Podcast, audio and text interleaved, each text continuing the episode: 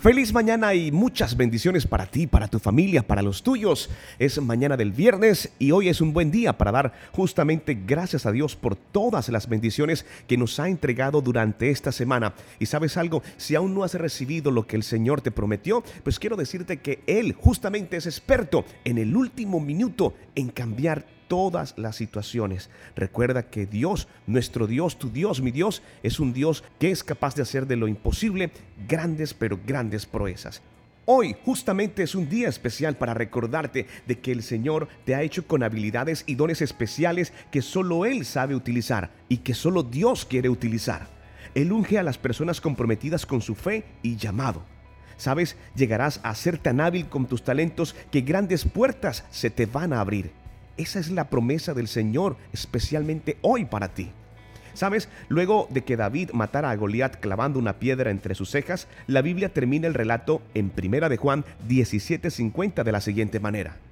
Así venció David al filisteo con honda y piedra, e hirió al filisteo y lo mató, sin tener David espada en su mano. Impresionante. Los hermanos de David estaban en el ejército, pero él era un simple pastorcito de ovejas. Cuando el profeta Samuel llegó por orden de Dios para elegir el próximo rey, en su familia nadie lo tuvo en cuenta. Su padre lo presentó incluso como la última opción. Sin embargo, fue elegido y el más grande rey de Israel. Lo que lo hizo grande a David fue su devoción a Dios y la fidelidad en su trabajo. Su tarea, aunque para muchos parecía simple, era cuidar ovejas, y fue tan comprometido que incluso ponía en riesgo su vida por ellas se enfrentaba a osos y leones siendo muy hábil con su onda. ¿Sabes? Seguramente haya pasado incontables horas practicando con ella hasta llegar a ser un preciso y fuerte lanzador. Lo que me llama mucho más la atención acerca de este relato de David es que no necesitó utilizar la espada para matar al gigante, porque su habilidad era con la onda. Aunque para muchos tu talento sea algo de poco valor, estoy seguro que lo que tú haces y el talento que Dios te dio es único y nadie puede hacer lo que tú puedes hacer. ¿Sabes? Es lo que te quiero decir en el día de hoy. Eso nos indica que Dios nos entrenará y nos ungirá en el talento que nos dio para así llegar a ser mejores. Eso sí, sin copiar a otros. Nosotros debemos perfeccionarnos cada día y así el Señor nos usará para grandes cosas. Desde muy pequeño, incluso en la escuela, en la familia, hemos sido víctimas de etiquetas es lo que así he denominado, cuando las personas sin querer comienzan a señalar lo que hoy justamente llaman bullying. Eso se ha presentado desde siempre. ¿Y cuántas veces te etiquetaron? ¿Cuántas veces las personas, incluso tus padres, lanzaban palabras que ataban tu futuro? Seguramente no servirá para nada. No veo futuro en él. Palabras que hieren y que seguramente hoy te tienen atado y no te dejan ver lo grande de Dios para tu vida. Es responsabilidad de nosotros como padres, como líderes espirituales, declarar con nuestras palabras, con nuestras acciones, un futuro asegurado en manos del Señor. El Señor te ha dado un talento.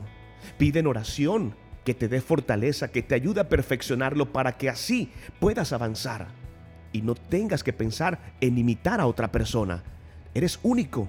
Dios te hizo único en el mundo. Es tiempo de que dejes atrás esos señalamientos, eso que hoy te está atando, eso que hoy te está amarrando, eso que hoy te está condenando a un presente seguramente incierto. Pero es que Dios es capaz de cambiar todo eso. Y en mi caso personal puedo darte testimonio. De muy niño soñaba con ser locutor. y casi que nadie daba un peso por eso. Hoy doy gracias a Dios.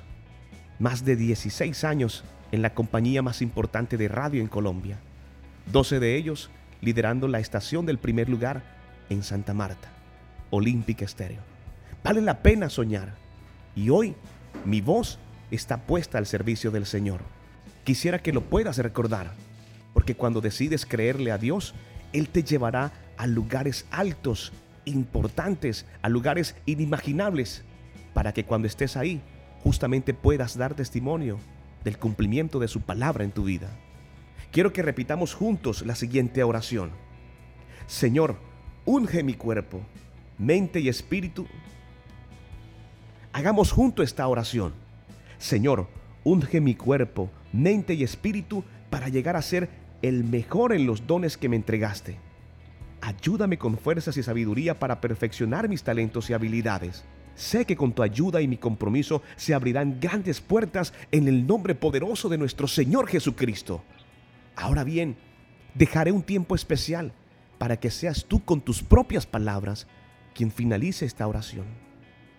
Clama, pide a Dios, Él te escucha, que sea este momento especial, porque no es casualidad que tú y yo estemos reunidos en este tiempo y en este lugar para clamar y pedir a Dios acerca de nuestro don, de nuestro futuro, de nuestra libertad espiritual.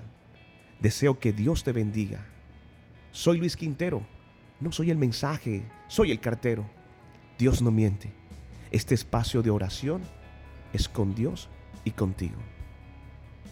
Cristo te ama.